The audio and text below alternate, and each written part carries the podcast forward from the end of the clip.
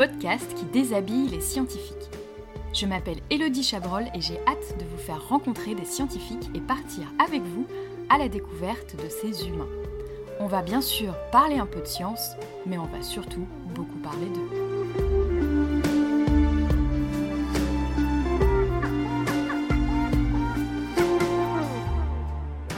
Bonjour à toutes et à tous, bienvenue dans ce nouvel épisode de Sous la blouse. Aujourd'hui, je reçois Pierre Kerner, enseignant-chercheur en génétique de l'évolution. Bonjour Pierre. Bonjour. Alors moi, je suis vraiment très très heureuse de t'avoir à mon micro aujourd'hui, car tu es un des vulgarisateurs scientifiques les plus actifs et avec des actions vraiment super diversifiées, tout en étant toujours chercheur. Donc j'ai vraiment envie que tu nous racontes tout ça et plus. Alors, on va commencer, euh, si tu veux bien, avec la traditionnelle euh, euh, explication de tes recherches. Mais d'abord, est-ce que tu portes une blouse au labo? Alors oui, euh, il s'avère que euh, par rapport à la plupart des gens qui se baladent dans l'institut, euh, moi je porte une blouse quand je suis à la paillasse. Je passe souvent à la paillasse, mais ça m'arrive. Et notamment, je porte une blouse parce que donc je travaille sur un petit ver marin qu'on élève Mhm. en laboratoire. Et on a chacun des membres de l'équipe des tâches qui nous incombent pour s'occuper de l'élevage de ces petits vers marins. Et moi, je m'occupe de l'élevage complémentaire d'une algue qu'on nourrit aux petites larves de vers. Et comme c'est très salissant, eh ben voilà, je, moi je porte une blouse pour éviter de me retrouver tout vert euh, à la, à la fin de la, la- la journée quand j'ai fini de m'occuper de, de l'élevage des algues. C'est effectivement plus sympa de, de rentrer chez soi propre. Et donc, du coup, est-ce que tu peux mettre la blouse sur le dos et nous raconter ce que tu fais euh, dans tes recherches? Quelles sont tes recherches? Alors, par contre, la blouse, je la laisse au labo, donc je n'en ai pas Et ici la euh, blouse virtuelle? Voilà, j'enfile la blouse virtuelle. Et euh, tiens, d'ailleurs, euh, il y y a un autre moment où je- j'enfile la blouse euh, à, à mon labo, euh, ce qui, ce qui me permet déjà d'introduire mon, mon- mon job. Moi, je suis enseignant-chercheur, ce qui fait que la moitié du temps, bah, je fais de la recherche, et l'autre moitié du temps, j'enseigne. Et j'ai de la chance que mon laboratoire se trouve dans un institut, l'Institut Jacques Monod, qui est vraiment localisé dans mon campus d'enseignement. Donc parfois, je pousse une porte, j'ai toujours ma blouse, et hop, je rentre dans une salle de travaux pratiques et je peux euh, faire mes, euh, mes enseignements à, à mes étudiants. Donc, euh, comme j'ai dit, enseignant-chercheur, Mm. euh, il y a deux grades d'enseignant-chercheur. Moi, je suis maître de conférence par rapport à professeur, et euh, qui est donc, le, je, dis souvent ça à mes étudiants parce qu'ils sont super, super surpris parce qu'on leur dit, euh, donc vous avez commencé prof et maintenant vous êtes maître de conférence. Ben, c'est exactement l'inverse. Je, je suis toujours maître de conférence et peut-être qu'un jour je serai professeur. prof. C'est comme maître, ça fait genre, ouais, le master. Ouais, c'est clair. Le maître. Eh ben non. Pas du tout. Donc on commence euh, quand on est enseignant-chercheur une carrière en tant que, en tout cas quand on est titularisé en tant que maître de conférence et ensuite éventuellement on devient professeur des universités.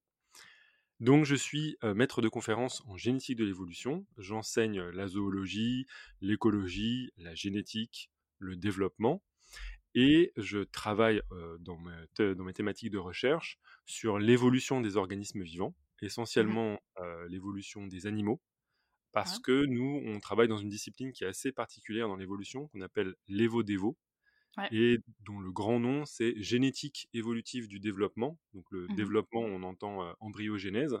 Ouais. Et donc ça, ça c'est pas, tous les organismes vivants qui sont capables de- d'embryogénèse. Ce sont essentiellement les plantes, les animaux, quelques algues, etc. Donc nous, on se concentre sur les animaux. Ok. Et qu'est-ce que tu étudies? Donc, tu parlais d'un petit ver marin, c'est ça? Ouais, donc euh, en fait, donc les animaux, c'est quand même un, un gros paquet d'organismes, hein, il y en a plein, euh, même si on n'est pas les ma- majoritaires sur cette planète. hein. Donc, euh, parmi les animaux, en fait, euh, il y a un grand groupe d'animaux qui, qui nous intéressent particulièrement, on les appelle les bilatériens, ces Mhm. organismes qui présentent ce qu'on appelle une symétrie bilatérale, en gros, un côté gauche, un côté droit. Il y a plein d'animaux comme ça. Ouais. Et moi, mon travail, c'est de reconstituer le portrait robot de l'ancêtre commun de tous les organismes avec cette symétrie. Et donc, c'est là que euh, ce qui est utile, c'est que on, pourrait euh, chercher un fossile et dire ah voilà ça y est c'est lui c'est l'ancêtre et tout il suffit de l'étudier mais en fait c'est super compliqué. Et euh, donc nous ce qu'on préfère faire c'est regarder les organismes vivants à l'heure actuelle Ouais. comparer leur morphologie comparer leur embryogénèse parce que ça c'est ça, ça renseigne énormément et surtout les gènes qui sont qui ont un rôle au cours de l'embryogénèse de ces organismes et donc les organismes bilatériens il y, a- bah, y a nous les vertébrés Mmh mais il y a aussi les insectes, tous les arthropodes, les crustacés, etc. Il y a plein de trucs mous, les mollusques et tout. Et moi, je travaille sur les annélides. donc, c'est des vers annelés, donc des vers segmentés. Le lombric, c'est un annélide, par exemple. Donc, on aurait pu travailler sur le lombric. Bon, il que c'est pas, c'est pas fifou. Le, lombric, c'est le ver de terre de base, c'est ça hein? Le ver de terre de, de base. Alors, le truc, c'est que ça, c'est un peu la plaie quand on, quand on est zoologiste et surtout quand on essaie d'expliquer sur quel organisme on travaille, c'est que le mot ver, en fait, c'est c'est parti. Les, les, les, gens ils se sont dit bon ça, ça remue, c'est un petit peu mou, c'est un verre. Et donc tout, est vert. Tu vois, tu as une chenille, ils disent ah bah c'est un verre. Euh, as, parfois tu as des organismes qui sont pas du tout des vers, on dit ah bah ça c'est un verre luisant. Mais ça n'a rien à voir. Enfin c'est strictement. Donc bon oui, le, le lombric c'est des vers de terre, mais en fait des vers qui se trouvent dans la terre, il y en a plein de toutes sortes et aucun ne se ressemble. Donc le, le, mot ver, c'est pas très très précis. Et donc nous, on travaille sur un ver marin euh, qui a aussi fait plein de petits anneaux. Et euh, il s'avère qu'on s'intéresse, on pourrait s'intéresser à l'évolution de plein de caractéristiques. Moi, ce qui m'intéresse en ce moment, c'est la régénération, c'est-à-dire qu'on peut lui couper la queue et hop, elle repousse. Donc on se demande comment ça a évolué ce truc? Top, bah écoute, merci beaucoup pour cette explication euh, de ce que tu fais. Maintenant, je te propose d'enlever la blouse et de nous parler un peu de toi, donc toujours cette blouse virtuelle hein, que tu n'as pas sur le dos. Donc, la recherche, l'enseignement et surtout la génétique de l'évolution, les bébêtes et tout, est-ce que c'est quelque chose que tu as toujours voulu faire? Comment est-ce que tu y es arrivé C'est quoi ton parcours? Ouais, c'est pas, pas, pas, quelque chose que j'ai toujours voulu faire. Euh, je pense que c'est toujours quelque chose pour lequel j'ai eu de l'affinité. Ouais. La biologie, en mmh. très très gros. Mais moi, j'ai commencé mon cursus universitaire, euh, jeune et fringant en 98, en me disant, après avoir vu la série Urgence, je veux devenir médecin. Alors après, il s'avère que pour devenir médecin, il faut faire des études qui sont compliquées, qui sont longues et pour lesquelles il faut faire un tantinet de travail. Ouais. Ce qui n'était pas mes plans à l'époque. Moi, c'était plus euh, rester au fond de l'amphi, euh, sortir un jeu de tarot et s'amuser avec les copains. Ouais. Curieusement, ça n'a pas marché. Du coup, c'est bizarre, d'accord. Bizarrement, c'est curieux. Donc à la première année, alors que bon, les années lycée, euh, tu vois, tu pouvais te poser 30 euh, minutes avant un contrôle, euh, regarder tes notes de cours et hop là, c'est bon, tu avais 18. là, pas du tout. Donc ça ne marchait pas, il fallait apprendre par cœur, il fallait s'investir et tout ça. Ouais, médecine c'est dur. Hein. Ouais. Et je pense aussi surtout, il faut être mature. Ouais. Et moi, il a fallu bien deux ans de décantage de post-lycée pour que je m'aperçoive que, ah, en fait, ça y est, maintenant je suis un adulte, il faut, que je fasse quelque chose de ma vie, c'est fini de déconner. Donc, médecine, c'est un gros échec, mais pour moi, c'était vraiment le meilleur moment pour maturer, savoir un petit peu ce que je voulais. Et du coup, j'ai recommencé toutes mes études à partir de la première année d'université en biologie, en biochimie, pour être précis. Donc voilà, je pense que c'était ce qui, le temps qu'il me fallait pour euh, reprendre un tout petit peu mes esprits après le lycée, après le bac. Et du coup, j'ai repris mes études en première année de, biochimie à mmh l'Université de Paris 6. Et puis après, euh, en troisième année de, donc, du cursus, à cette époque-là, ça s'appelait la licence, mais c'était le deuxième diplôme que je prenais, parce que moi j'ai eu un DUG. Ouais, moi aussi. Donc après deux ans d'université, voilà, putain, tu te rends même pas compte. En tout cas, j'ai pas eu les bacs A, B, C, D là. ah oui, non, faut pas déconner quand même. Ah, quand même. voilà, donc après un DUG, j'ai eu une licence en intégrant une, un cursus sélectif qui s'appelait la licence du magistère de génétique de mmh. l'Université de Paris 7. Et ça, bah, tu connais, hein bah, Je connais bien parce que moi j'ai fait la dernière année de ce bah, magistère de génétique. Voilà. Donc ce magistère de génétique, c'est un, cursus qui permet vraiment un petit peu de booster sa, carrière si on veut devenir chercheur, ce mmh. que à ce moment-là, qui, ce qui me séduisait pas mal, mais c'est en plein milieu que j'ai eu une sorte de comment de révélation et que je me suis aperçu que j'adorais expliquer des choses, j'adorais vraiment expliquer aux copains dès que j'avais compris un concept. Mmh. Et, c'est devenu vraiment cette révélation, c'est quelque chose qui était vraiment sur le long terme. C'est que petit bout par petit bout, j'ai commencé à, mettre une sorte de, brique.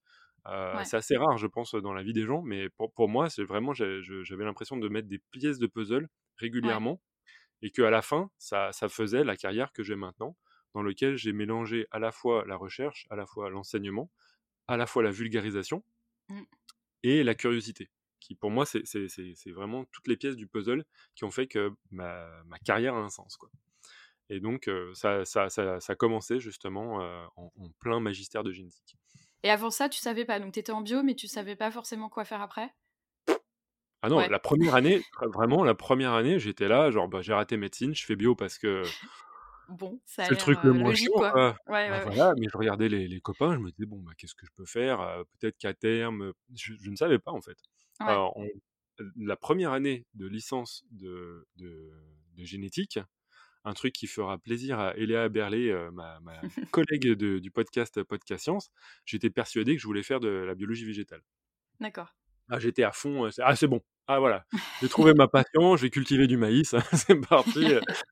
et ouais, il y a des moments où je me disais, je vais peut-être devenir agriculteur. C'est parti. Il y a vraiment, j'étais pas fixé. La seule chose que je cultivais à ce moment-là, c'était ma curiosité de la biologie et le plaisir de transmettre à mes, à mes camarades.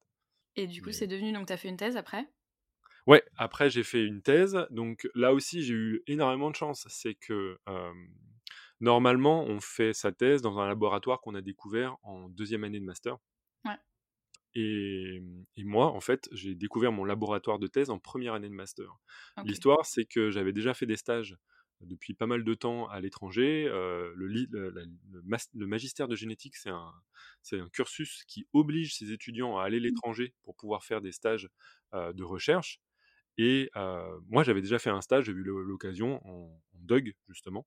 Ouais de partir à l'étranger. Alors c'était chez ma tante qui est biologiste aussi. Un peu de chance. Donc j'étais allé à New York dans son laboratoire pour, pour apprendre un tout petit peu les, rudiments du métier. Donc j'avais déjà une expérience à l'étranger. En troisième année de licence, donc ça s'appelait la licence à l'époque, je suis allé en mmh. Angleterre pour faire un stage de microbiologie. Donc là, pareil, donc c'est bon. Et en première année de master, moi j'étais avec ma petite amie de, de l'époque et bah, Pas moyen que je m'en aille. Voilà, j'étais là, genre non, bon, ça va, j'ai un peu donné. on, va, on va essayer quand même de, rester un peu. En plus, elle déménageait, donc j'ai dit, bah, j'aimerais bien ne pas partir à l'étranger en première année master. Sauf que au magistère de génétique, ils classent les étudiants et ils t'allouent. C'est un petit peu moche parfois le magistère de génétique. Donc, ils classent les étudiants et en fonction de, de ta note, ils t'envoient dans des laboratoires prestigieux il s'avère que moi, euh, moi j'avais une bonne note. Et donc il me disait, tu vas aller à New York. Et je mais, mais moi j'ai déjà fait New York, je m'en fous, c'est bon. Euh, et du coup j'ai dit, bah non, je vais pas à New York, je, préfère rester en France. Alors ça fait un pataquès, toute la promo était contre moi parce que bien entendu, le laboratoire après euh, s'était engagé à prendre un étudiant. Et le gestionnaire du magistère de génétique a dit, ah mais non, on on ne grille pas des places cette place est perdue. Vous pouvez remercier Pierre Kerner d'avoir euh, abandonné euh, son poste. Je, le vois, en plus je le connais, je le vois très bien faire ça. Hein? JS pour ne pas le citer. Voilà. Et donc, euh, voilà, bah, du coup, je suis pas parti. Tu as cassé le magister? Mais le, truc qui est fou, c'est que après, un peu pour me punir, il m'a fait eh bien, je vais t'envoyer chez un jeune enseignant-chercheur. Tu vas voir et tu vas éponger, tu, vas essuyer les plâtres dans son laboratoire. Et cet enseignant-chercheur, c'est mon mentor, c'est la personne qui m'a fait découvrir Evo Devo. Et sans ce petit hasard, bah, je ne serais pas qui je suis maintenant c'est quelqu'un qui a cultivé mon, donc il s'appelle Michel Vervort. Euh, il était en effet euh, jeune enseignant-chercheur à, cette époque-là, maître de conférence. Il commençait tout juste à enseigner dans le magistère de génétique. Et euh, d'ailleurs, je m'étais lamentablement croûté à son, à, son, à son unité d'enseignement sur l'évolution. Mais déjà, c'est un petit titillait. Je disais, ah, ça, ça, a l'air sympa. Et quand je suis rentré dans son laboratoire, bah, je suis tombais amoureux de, la discipline. Et, bah, du coup, je suis resté en première année de master, deuxième année de master, thèse. Et puis, après, je suis revenu. C'est-à-dire que je suis parti à New York faire un postdoc. Et je suis revenu dans mon laboratoire de thèse pour devenir enseignant-chercheur. Pour moi, c'était une évidence que j'allais tout faire pour pouvoir retrouver ce laboratoire et cette thématique. Ouais, c'est génial. Et là, du coup, tu travailles encore avec lui? Oui, tout à fait. Mmh. Et alors, tu as dit que ta tante faisait de la biologie aussi? Mmh elle fait quoi comme biologie? Elle est immunologiste, donc elle fait des recherches en immunologie, essentiellement l'interaction entre le système immunitaire murin, donc de, souris, mais aussi parfois de, cellules humaines, et bah, essentiellement des bactéries, et donc la quels sont les types de réactions. Elle était très très intéressée par des systèmes de communication entre cellules du système immunitaire. Oh, putain, ça Mmh. remonte. et, et elle t'a pas influencé un petit peu dans ce choix, tu crois? Je pense qu'elle voudrait que ce soit le cas. Ouais, mais non. Enfin, c'est c'est c'est c'est ma tante, elle est vraiment géniale. Elle est, c'est quelqu'un qui est super investi, dans dans l'éducation et elle m'a elle m'a pris sous son aile, à à à plusieurs reprises et je pense que son influence Mmh. est, factuellement, importante dans ma vie. Ouais. Maintenant, intellectuellement, c'était Mmh les moments où j'av enfin, je pense où j'étais le plus, adolescent de de de ma vie, quoi. Donc heu, je je je je pense que j'ai pris sans sans me sans me rendre compte que je prenais de de de de son influence, quoi. Je suis pas devenu immunologiste, par exemple. Oui, oui, Je oui, non, c'est clair. je suis pas du tout intéressé par, ces thématiques et sur le moment, bah, je je faisais mon travail, donc je je prenais Ouais. sérieusement, mais honnêtement, le le délire, c'était que j'étais à New York, quoi. Oui. J'avoue, en Dog en plus, donc Dog, c'est, l'équivalent de la licence 1 et 2 maintenant, c'est ouais. ça, hein? Heu, mais ouais, faire un faire un stage en Dog, c'est rare quand même, donc c'est c'était chouette. Puis New York, ça ça devait être, heu, Ouais, mais c'est une expérience géniale. Pour moi, c'était une expérience humaine. C'était que Ouais, j'étais, j'étais plus un touriste. Ouais. j'avais déjà visité habité New York là-bas, quoi, ouais. Ouais, ouais. Donc j'étais plus, j'étais plus un touriste et surtout, je vivais sur le campus Mmh. qui est dans le quartier jamaïcain de New York, vraiment très, très loin, à Brooklyn. C'ét c'était Columbia? Non.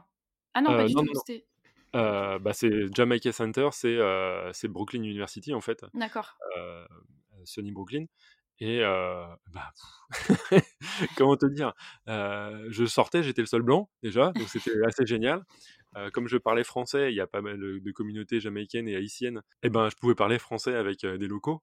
D'accord, vraiment une expérience humaine, inoubliable. Après ma petite copine, elle est elle est revenue elle est venue me me me voir sur place, on a passé, 2 semaines de vacances, géniales où je pouvais lui montrer les endroits où je Ouais, je ouais. C'est génial. ça qui était important à ces à cette époque-là À cette pour époque-là, moi. ouais. Je je sais qu'à posteriori, maintenant, je vois les les réflexes que j'ai acquis sur le moment, mais alors Mmh. c'est pas du tout conscient. Donc je pense que oui, pour répondre à ta question, oui, elle a eu une influence importante, mais pas autant que, tu vois, genre, mon mentor, Michel Vervoort Oui, non, non, c'est clair, c'est clair. activement a joué un rôle, tu vois, genre, c'est pas le même délire. Non, c'est clair. Mais bon, effectivement, avoir quelqu'un dans la famille, heu, qui fait de la bio, tu te dis: «Bon, peut-être que, heu, peut-être que» en tout cas, ça a bien aidé, je pense, heu, le fait de pouvoir faire un stage en Dog. Ça c'est, Ah bah oui, ça, ça fait jamais découvrir la recherche parce qu'au final, quand on est un cursus normal, on découvre la recherche en en maîtrise, Ouais, en alors, master heu 1 quoi. Ouais, je dois dire qu'il y a pas mal d'étudiants qui, de plus en plus, se prennent en main. Moi, maintenant, je je reçois assez régulièrement des demandes de stage de d'étudiants, heu, de première, deuxième année de licence. Donc Ouais, je ça pense c'est que c'est devenu, un réflexe pour eux, de plus en Ouais, plus de même quel que soit ce que fait l'université, ouais, de eux-mêmes s'investir dans leur, allez heu voir. ouais, Ouais, ouais. ça c'est ça c'est génial. Et alors là, on va passer sur la partie vulgarisation et je pense que tu as beaucoup, beaucoup de choses à raconter. Attends, je prends un petit coup Alors d'eau là. Ouais, voilà, prends un coup d'eau, prépare-toi. Donc, quand t'es pas au labo, ou quand même t'es au labo, tu fais de la vulgarisation. T'as fait énormément de supports différents. Donc, je vais mettre plein, plein de liens en description. Euh, je vais essayer de pas en oublier, surtout j'ai fait la liste, mais hésite pas euh, si jamais j'en oublie. Il y a bien sûr Podcast Science, donc, que, tu, que tu viens de citer, que je vous conseille d'aller écouter pour le coup, là, qui est sur la science et pas sur les scientifiques. T'as fait des livres, donc Moi Parasite, qui est le premier, c'est ça hein? Heu, c'est le premier entier. Heu, avant, j'avais Ouais, fait, heu, j'avais participé à d'autres livres, co en collectif, mais c'est le premier er en en mon nom, oui. Mmh mh. Il y a Retour vers le paléo, donc notamment Mmh en collectif, et Nature secrète aussi. Est-ce que j'en ai oublié? Oui. Ah bah, ceux ceux pour lesquels je suis en collectif, c'est Ouais. c'est par exemple, Ah La Science à contre-pied, oui, qui est le collectif, du Café des Sciences. du Café des Sciences, Ouais. mais sinon c'est à peu près le le tour des des ouvrages où je suis auteur ou coauteur, heu, principal. Il y a une chaîne YouTube et un blog avec une magnifique bannière sur laquelle il faut cliquer sur tout. C'est ce que j'étais en train de faire juste avant le podcast. Donc Strange Stuff and Funky Things. Je mettrai bien sûr euh, le lien en- dans la bio. Et puis il y a aussi des apparitions sur des vidéos. Par exemple, euh, des magnifiques apparitions. Moi, c'est une de mes préférées, c'est euh, sur la chaîne de la boîte, euh, la boîte à curiosité. Je Pareil, euh, j'assume, heu, complètement, hein. Tu assumes complètement, donc hein, dans un super déguisement, je vous mettrai le lien pour que vous alliez découvrir ça. Et d'ailleurs, au passage, un petit coucou à Marie qui a designé le, le logo dessous la blouse. Ah! Et ouais, c'est elle, euh, c'est elle qui a fait le logo. Euh. Est-ce que j'ai oublié des choses? Euh, Probablement. Il y a le Café des Sciences, bien sûr. Oui, donc ça, ça en fait partie.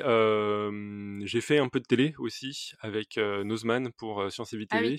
Oui, je je pense qu'une de mes activités de vulgarisation de qui est devenue principale maintenant, c'est la relecture de textes pour, certaines personnes. Donc par exemple, pour les vidéos du Vortex, j'ai fait pas mal de relectures. Il y a pas mal de gens qui me sollicitent pour faire ce genre de choses. Et la vidéo, comme tu as dit, j'ai une chaîne YouTube, mais que j'ai Ouais. complètement abandonnée. C'était vraiment pour, tester, Ouais. ponctuellement. Maintenant, c'est plutôt de participer à en en collab avec, Ouais. d'autres, vidéastes. Alors je vais mettre les liens de tout ça et tu enseignes également Ah oui. la vulgarisation? C'est ça. Donc Ce heu, qui on était, peut heu, une des pièces du puzzle que je te je te je te disais Ouais. que vraiment j'ai eu une révélation, la 2e année de de mon travail en tant que maître de conférence. Ouais. C'est que j'étais là à continuer mon activité de vulgarisation et je me suis dit: «Mais en fait, c'est complètement débile» parce que cette activité-là, je l'ai peaufinée en faisant de l'enseignement et l'enseignement, ça me permettait de peaufiner la qualité de ma vulgarisation. Ouais. Je me disais: «Mais si on donne cet outil de transmettre du savoir au public, aux étudiants, c'est peut-être la meilleure manière pour eux d'acquérir du savoir, quoi». Ouais. Moi, je sais que c'est comme ça qu'en fait je je je je concrétisais, je je j'affermissais mes mes savoirs, c'était quand j'expliquais à mes camarades, Mmh, quand ouais. j'étais à l'université. Ouais, bah, Bah c'est pareil, ouais, pour moi. bah, Ouais. voilà, c'est tu étais là: «Et toi, heu, Pierre, tu as compris quelque chose de ce cours-là?» tu commences à expliquer, ils te posaient 2-3 questions, en fait: «Ah bah, en fait, j'ai rien compris». Tu révisais, tu revenais. «Ah, en fait, finalement, j'ai compris». C'est ça, en fait.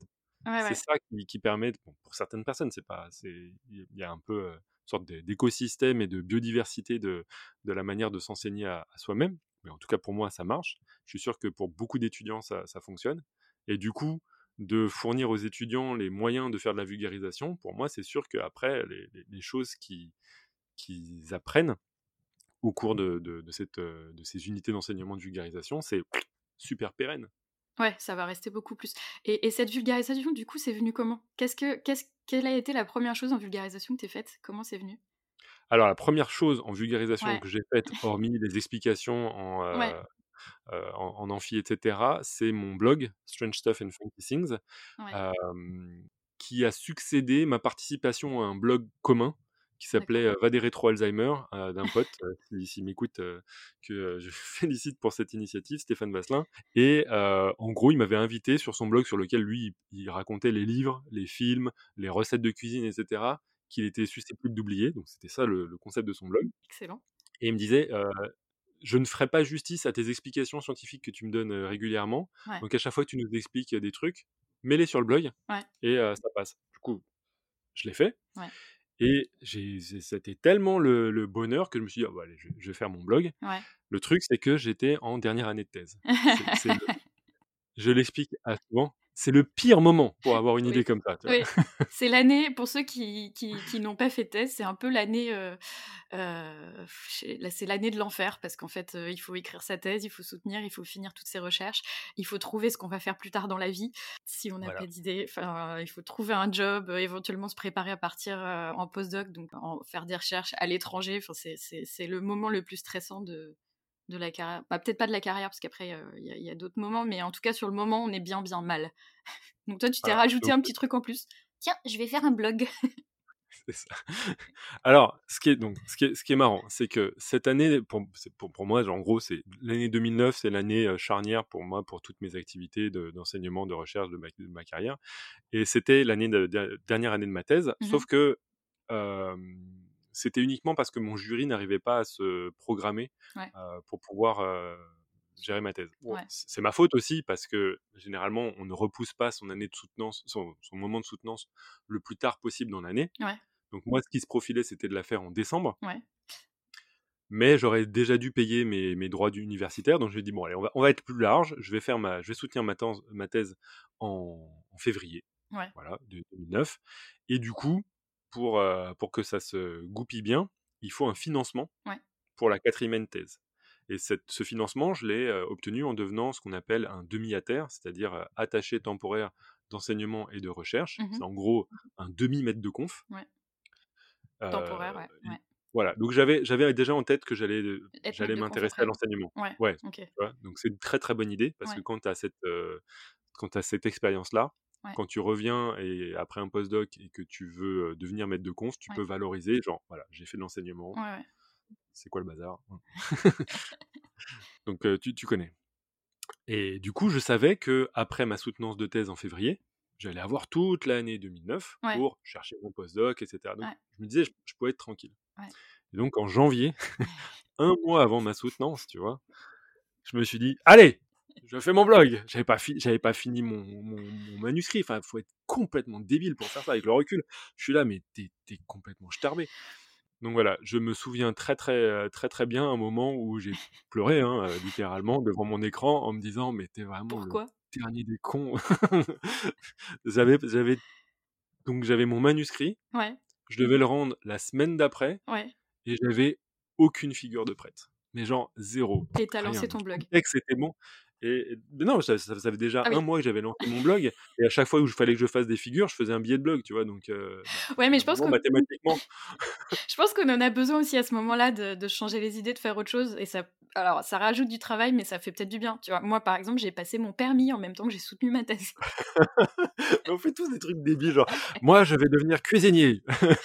Et ouais, pareil, je m'étais dit, de toute façon, je vais être stressée. Autant que je sois stressée, tu vois, euh, pour euh, un gros truc, tu vois, je me suis dit, je vais... de toute façon, je vais être stressée. T'emboutilles des voitures. euh. Non, mais voilà, autant en profiter. Allez, je vais passer mon permis en même temps que je vais soutenir ma thèse et j'ai fait les deux à une semaine d'écart. Bon, je l'ai eu en plus, hein, donc euh, Bah voilà, c'est une bonne, finalement, c'est une bonne eh, idée. finalement.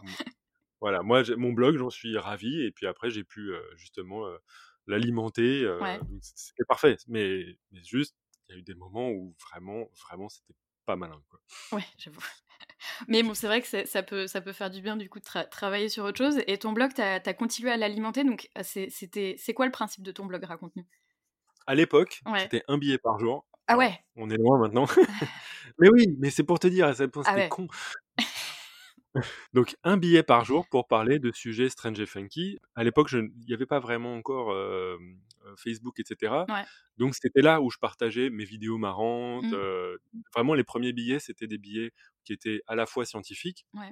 Où j'expliquais, par exemple, euh, plume des dinosaures, quelles étaient euh, les preuves qu'on avait dans le registre fossile ou dans la génétique Ouais. pour montrer que euh, les dinosaures avaient bel et bien des plumes. Oui. C'est très intéressant. Et de l'autre côté, euh, la, la science de- des peluches de nombril ou, euh, ou euh, un concours de toilettage pour chiens où il y avait quelqu'un qui les déguisait en tortue ninja ou enfin je mettrai le lien en description pour que tout le monde puisse en profiter. Alors, regardez les premiers billets, c'est vraiment le bordel. Le tout premier billet, c'est une chouette qui, oui, c'est une chouette qui est transformiste, c'est-à-dire qu'elle est capable de euh, euh, changer d'apparence en fonction que tu lui présentes euh, un gros hibou ou une petite chouette.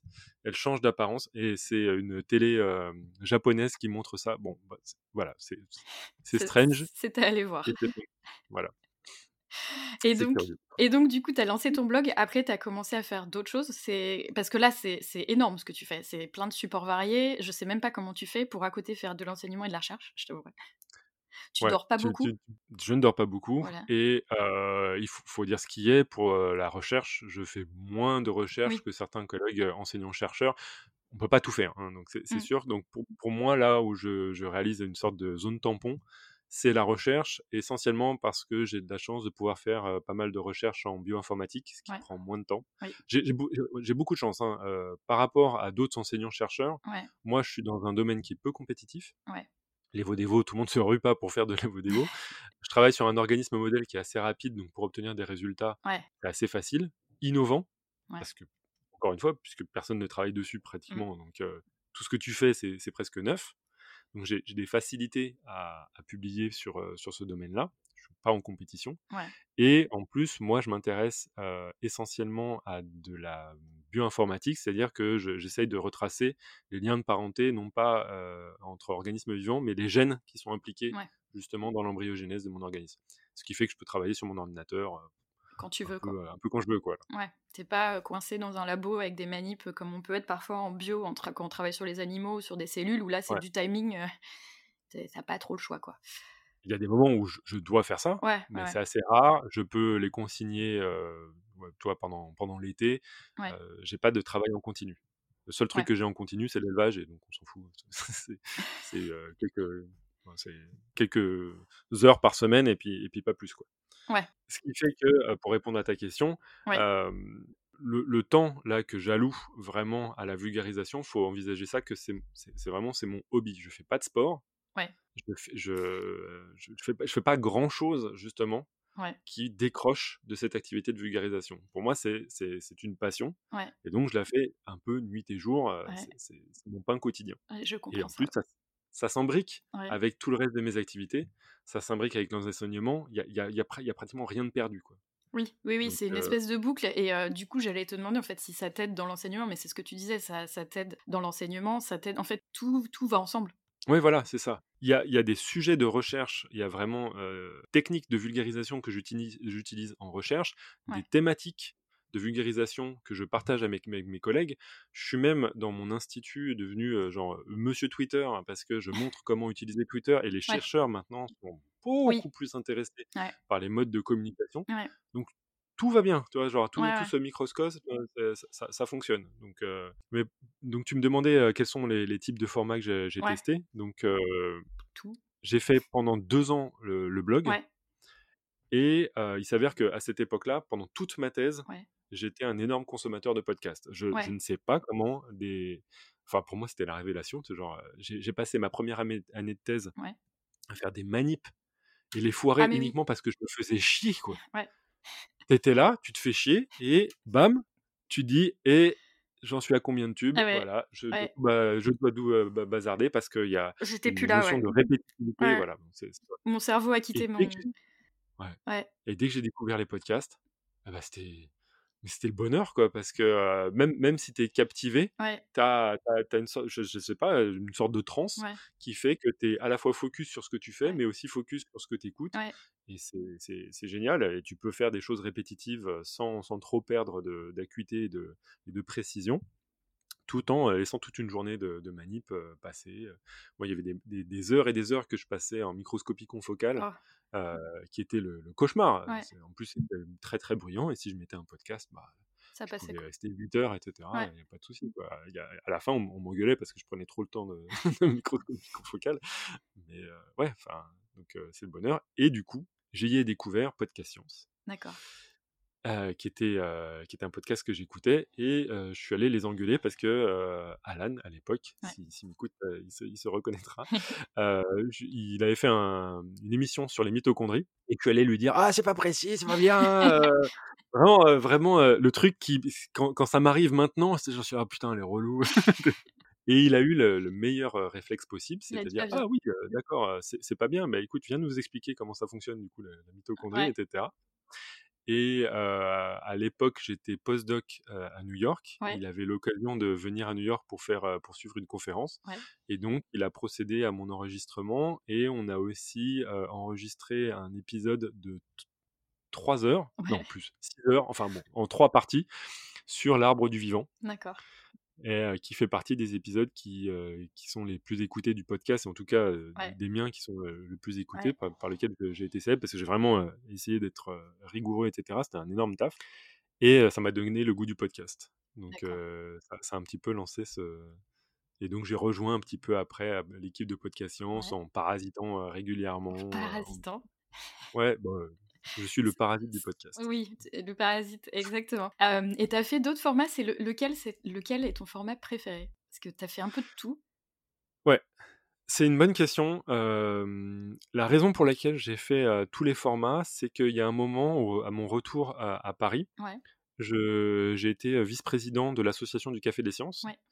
Et à ce moment-là, j'avais pour projet d'essayer de parce qu'à à ce moment-là, le Café des Sciences, c'était uniquement des blogueurs. Mmh et moi, ce que je voulais, c'est qu'il y ait un petit peu plus de diversité sur les formats de, vulgarisation, notamment l'illustration scientifique. Je trouvais qu'il y avait, mmh. il y avait un tel potentiel. C'était à l'époque où on découvrait un tout petit peu les, travaux de Marion Montaigne. Mmh. voilà, donc tu mourras Mohamed, mais tu, tu mourras quand, même. voilà, donc il y avait Boulet, enfin il y avait, il y avait plein d'illustrateurs qui, se, qui avait une affinité pour les sciences et qui, à mon avis, manquait au paysage de la vulgarisation mmh scientifique francophone. Et donc, au sein du Café des Sciences, j'ai lancé une plateforme qui s'appelait Strip Science, dans laquelle tous les illustrateurs scientifiques pouvaient se retrouver. Un an après, j'ai lancé Vidéo Science, mmh dans lequel tous les vidéastes scientifiques pouvaient se retrouver. Et à la fin, on a fusionné toutes ces, bah, tout ce beau monde. Et pour pouvoir comprendre un tout petit peu ce qui, quelle était leur spécificité, Ouais. alors j'ai pas fait le dessin, mais je me suis entouré de dessinateurs euh, Mmh, mmh. scientifiques pour pouvoir comprendre comment ça, ça fonctionnait. Ouais. J'ai proposé par exemple à Podcast Science de faire souvent des émissions qu'on appelait des émissions radio dessinées, dans lesquelles il y a du live sketch, c'est-à-dire qu'il y a des illustrateurs qui viennent et dessiner en même temps. Et du côté de la vulgarisation euh, vidéaste, bah, j'ai tenté de faire une, euh, de la vidéo pour me rendre compte que c'est un travail, mais genre, mais De malade. comment ils font quoi? Enfin, c'est- Je ne comprends pas. Donc c'est énormément de boulot Ouais. pour finalement réaliser que ce que je préfère, c'est l'écriture. C'est l'écriture, euh, ouais. Ouais, et j'ai j'ai quand même, euh, je, je pense que j'ai une frustration derrière toutes, euh, toutes mes occupations, etc. C'est que je pense que j'aurais bien voulu faire du théâtre Ouais. à une époque. Et donc il y a un truc qui me fait, vra- me fait vraiment délirer, pour lequel je prends un plaisir euh, immense, c'est d'écrire des choses qui sont incarnées. Moi, Parasite, typiquement, Ouais, moi, Parasite, c'était fantastique, ouais. C'est voilà, un petit peu du théâtre, il faut, faut, faut Oui. dire ce qui est, et c'est euh, c'est le décrire le, le parasitisme du point de vue des parasites, Ouais, c'est ce que j'ai. Ouais. et, et ça, ça permet un tout petit peu d'incarner des, des personnages. Donc le truc qui me fait le plus kiffer, c'est d'écrire un bon texte, bien fait, Ouais. généralement en collaboration, j'aime beaucoup ce, travailler en, en collaboration, Ouais. et euh, l'incarner après, euh, juste derrière. Genre, par exemple, ce que tu as fait un peu avec Marie. euh, C'est ça. Il y a, donc avec Marie, genre, on écrit un texte et puis après on l'incarne. Euh, plus, à vrai dire, ce qu'on a fait sur Podcast Science régulièrement avec euh, Eléa, on a fait deux épisodes Oui. dans lesquels on a vraiment euh, scripté des, des- des- des petites scénettes, etc. Et il y en a un qu'on a fait très très récemment qui s'appelle Usual Kleptoplast, dans lequel on parle du vol de, de chloroplastes par certains organismes vivants. Et c'était le. Pour moi, c'est un des épisodes où j'ai pris le plus de plaisir à écrire et incarner après. On l'a fait en live, c'est-à-dire qu'on on a, pas, on a répété une fois et après, on a Ouais. incarné en live comme au théâtre notre, Ouais. notre pièce. Et euh, du pur plaisir. C'était génial. Ouais. Et, et des choses comme Science Comedy Show, par exemple, ça te, ça te tente du coup ou... Eh bien, je ne connais pas. Eh bah, c'est euh, c'est la troupe de Ah, mais oui tu sais. J'ai écouté en plus Mais oui, l'épisode mais oui, c'est l'épisode que t'as écouté.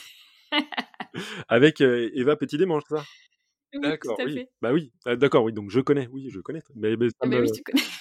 et ça, me, ça me tente bien, oui, oui, quand j'ai écouté, j'étais là, oh bah ça a l'air trop bien ça, faudrait que j'essaie. Bah après, j'ai- je pense que je serais pétrifié sur scène, mais, mais ça, ça a l'air vraiment euh, un, un bon délire, ouais. Et ça, effectivement, c'est peut-être le format que t'as pas fait du coup.